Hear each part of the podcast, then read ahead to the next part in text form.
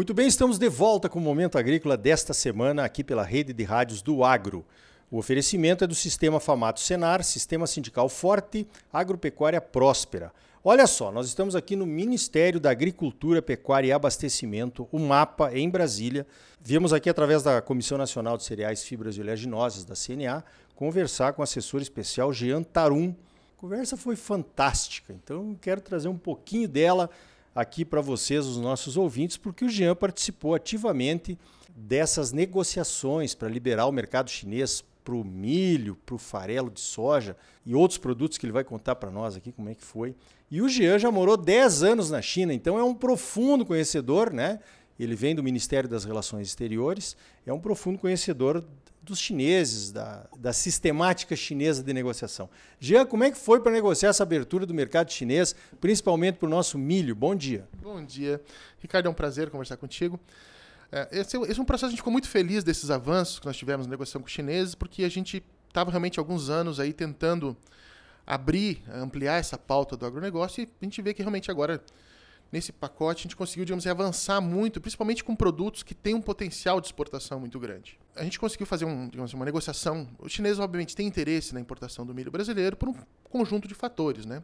A recomposição do, do plantel suíno, as instabilidades em fornecedores tradicionais.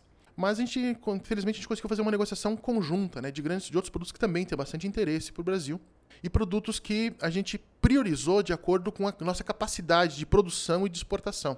Obviamente a China tem importa da gente volumes muito grandes, então a gente tem que achar realmente produtos que façam né, uma, uma diferença nesse pacote. Em primeiro lugar, a gente priorizou os produtos do que a gente chama segunda safra. Né? Quando nós vendemos bastante produto, a soja como primeira, a soja ou o açúcar como primeira safra, a gente sabe que a gente tem toda essa capacidade de produção e, e de criar oportunidades para o produtor para escolher o produto para a segunda safra e que esse produto estivesse aberto para o mercado chinês. E a maior parte deles não estavam. Então, nesse pacote, agora a gente tem avançando, avançou rapidamente, então. Além do milho, o amendoim, né, que é uma segunda safra principalmente da cana. É, estamos avançando rapidamente também em sorgo e gergelim, que não tem talvez um volume de exportação tão grande, mas tem uma capacidade de produção e exportação que pode ser muito interessante. Cada um desses produtos, o milho, é, a China importa vários bilhões, mas amendoim, sorgo, gergelim, a China importa um bilhão de cada um. Então, realmente, são produtos que têm uma capacidade de fazer diferença nas nossas exportações. Estamos, negociando também uvas, farelos de aves, farelos suínos, farelos pescados, outros produtos que têm bastante volume. Então a gente está bastante feliz de ter conseguido destravar esse diálogo com a China, depois de algum tempo né, negociando bastante. Obviamente, as reuniões de alto nível ajudaram. Nós tivemos aí a COSBAN, que é a reunião dos vice-presidentes, a reunião dos presidentes é, é, também dentro dos BRICS. Né? São, são sinais desse, dessa, de uma certa aproximação né, que facilitou também esse diálogo.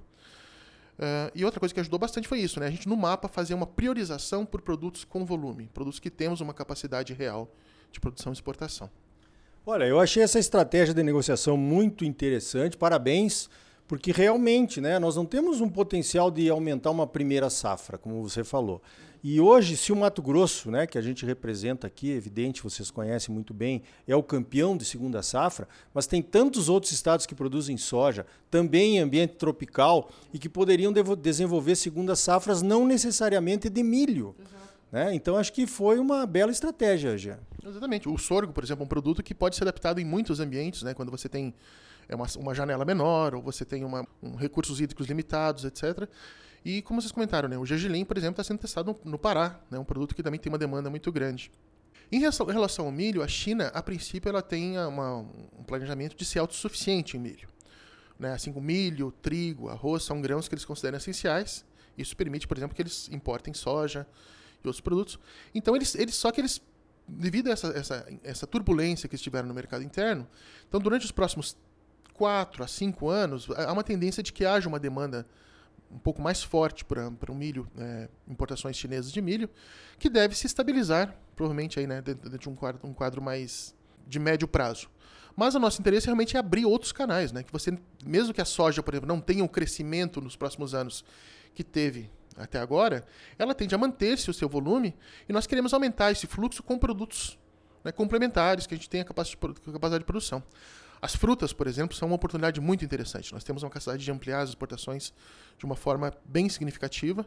Abrimos o melão até hoje, pretendemos abrir até o fim do ano as exportações de uva. E é um tipo de produto, por exemplo, que tem um impacto realmente é, mais distribuído, um, um, impacto inclusive social muito interessante. E tem capacidade. A China importa mais de 800 milhões de dólares só em uvas. E nós vamos ter, teremos capacidade, por exemplo, de entregar uva lá, quando outras uvas importadas, inclusive do Chile e do Peru, não vão estar chegando.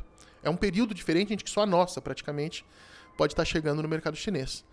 Legal, eu visitei recentemente ali a região de Juazeiro e Petrolina, né? O Senar tem um centro de excelência em fruticultura lá em, em Juazeiro, que está fazendo toda a diferença. Vimos a produção de uva, inclusive, mangas, e é um mercado que com certeza o Brasil poderá abastecer com alta qualidade no futuro próximo, sem dúvida. Agora, você se referiu a uma questão dos produtos que a China considera estratégicos para ser autossuficiente: milho, o arroz e o trigo.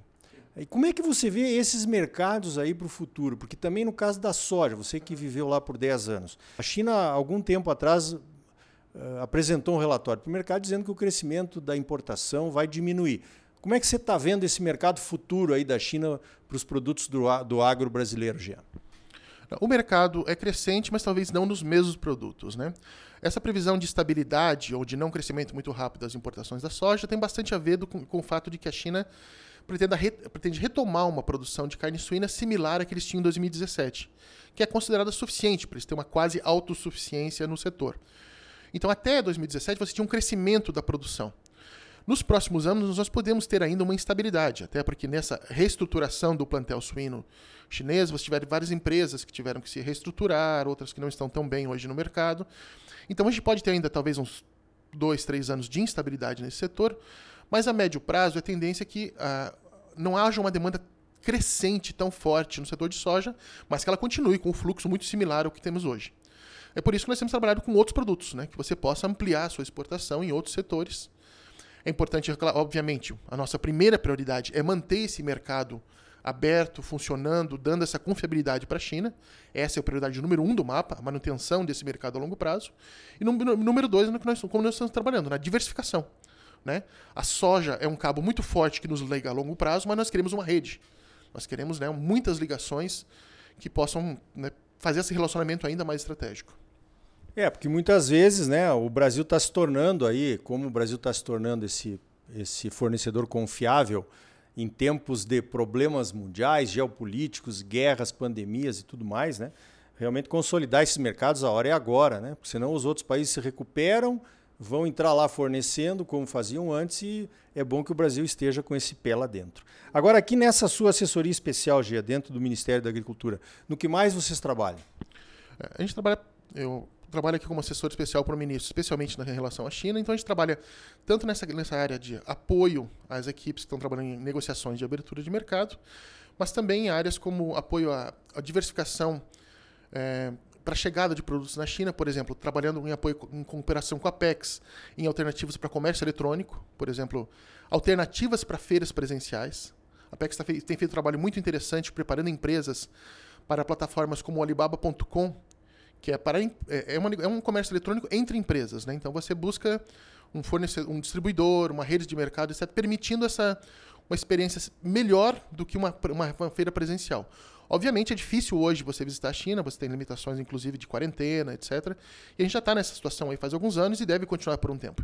Então essas alternativas de comércio eletrônico são uma alternativa para a gente vender, vender também produtos industrializados. Né? Essa chegada dos produtos industrializados, assim como as frutas, são estratégicas porque elas colocam a imagem do Brasil no consumidor final.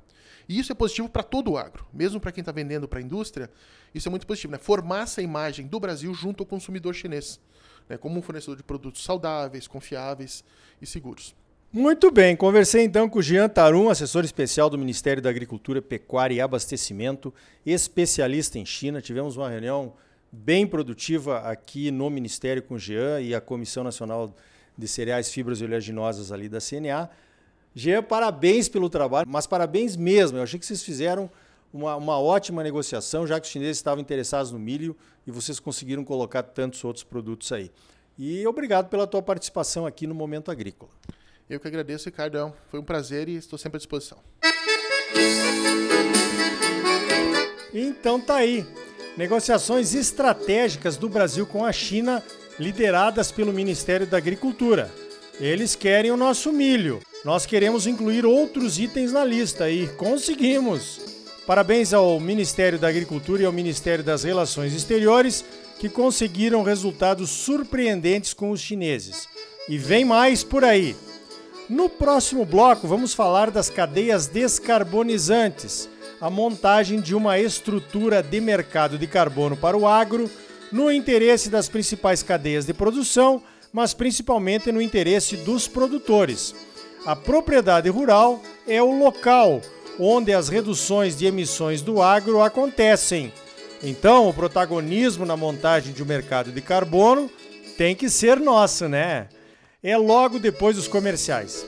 E ainda hoje você vai saber como foi o Encontro Nacional do Agro, que aconteceu em Brasília na última quarta-feira, dia 10 de agosto, organizado pela CNA, a nossa Confederação de Agricultura e Pecuária do Brasil, com a presença de mais de 3.500 lideranças ligadas ao sistema sindical de todo o Brasil. O presidente Bolsonaro passou por lá. Senar Mato Grosso, mais de 350 cursos gratuitos à sua disposição. São gratuitos porque já foram pagos pelos produtores rurais do estado. Procure o sindicato rural de sua cidade, faça um dos cursos gratuitos do Senar e comece uma vida nova. Mas agora não saia daí, voltamos já!